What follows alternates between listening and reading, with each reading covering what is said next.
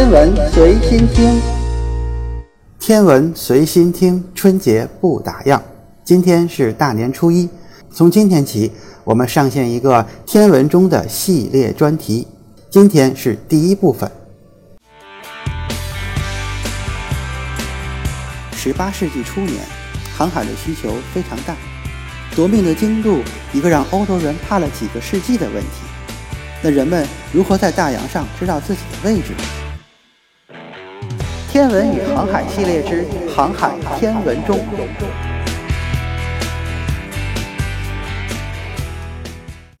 第一部分，夺命的精度。在正式说故事之前，让我们回到一七零七年的英国。话说，英国海军上将肖维尔爵士带领着他的舰队，在地中海刚刚打赢了法国舰队后，班师回朝。一场大雾让整个舰队失去了航向。这一天是一七零七年的十二月二十二号。当天晚上十点多钟，舰队进入了一个叫西利群岛的地方。这个地方位于大不列颠群岛的西南方向。当时，所有有经验的航海家都知道。一个舰队一旦走到这个地方，基本上就跟踏入地狱之门是一样的。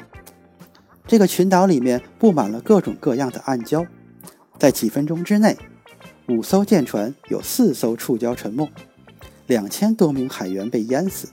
肖维尔爵士非常幸运地被海浪冲到了岸上，但是他也非常的倒霉。当地的一个妇女发现了他，并看见他的穿着还不错。又发现了他手上有一个绿宝石的戒指，这个女人二话没说就把他给弄死了。这个事儿后来是怎么被大家知道的呢？原来这个女人临死的时候跟自己的牧师忏悔，说自己三十年前弄死了一个人，戒指还在这儿，这个事儿才真相大白。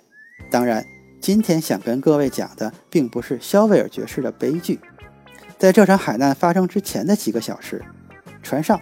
有一个船员向肖维尔爵士报告说：“我们可能走错方向了，我们可能正在偏离我们原定的航道。”听到这番话之后，肖维尔爵士下令立即把这个船员处死，当场就在这个甲板上执行了绞刑。哎，你可能会觉得好奇怪呀，怎么会这么粗暴呢？要知道，这是当时英国海军条例的规定。任何人只要是越级向自己的上司，尤其是船长，去报告关于船的位置的信息，这个人就会被按叛乱罪当场处死。没有什么可废话的。那为什么会有这样一个条例呢？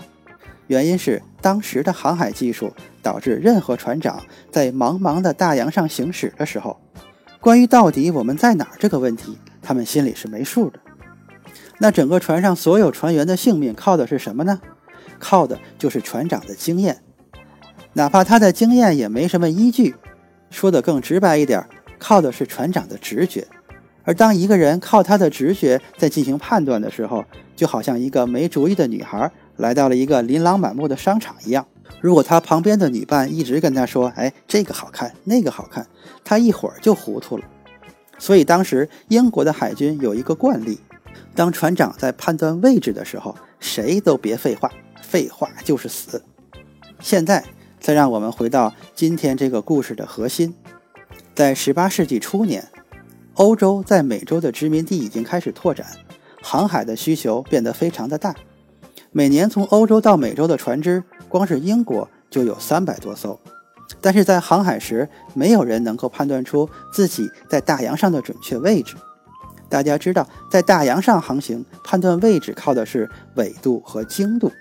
纬度很好判断，一个有经验的船长根据季节和每天太阳升起的高度，用一些简单的仪器一测就解决了。但这也是一件非常苦的事情。